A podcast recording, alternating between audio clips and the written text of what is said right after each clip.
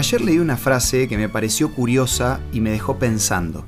Esta frase decía, estaría bien que al acostarnos cada noche, la vida nos preguntara si queremos guardar los cambios. Esto es Una luz en el camino, un encuentro de amistad y de paz espiritual, con el licenciado Santiago Paván.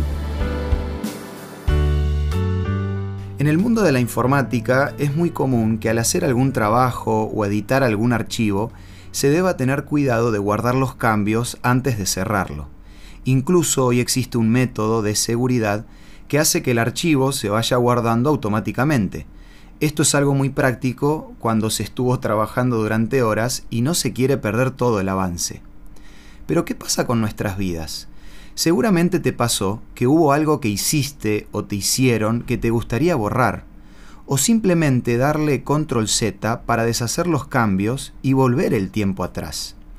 Por ejemplo, estoy seguro que al final del Mundial 2014 entre Alemania y Argentina, a Higuaín le hubiese gustado que alguien le preguntara si quería guardar los cambios de ese día.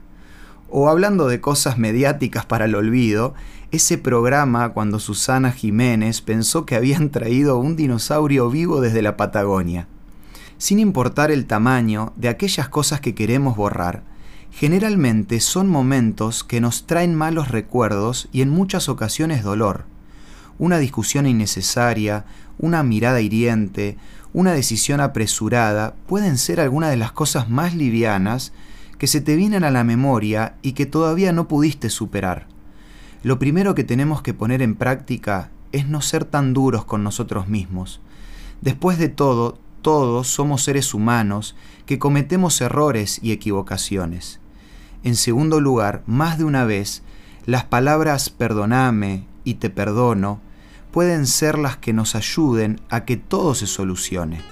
En tercer lugar, recordemos que mañana será un nuevo día y tendremos que volver a escribir sobre un papel en blanco, y esta vez lo podemos hacer de una mejor manera. Por último, no nos olvidemos que Dios siempre nos da una nueva oportunidad y puede ayudarnos a borrar esas cosas de las cuales no nos sentimos orgullosos o provocan un malestar en nuestro corazón.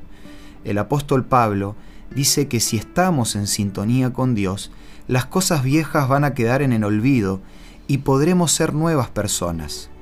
Si te quedaste con ganas de conocer más acerca de este tema, podés solicitar la revista llamada Sentimientos, que nuestro programa te ofrece de regalo podés pedirla en nuestros puntos de contacto.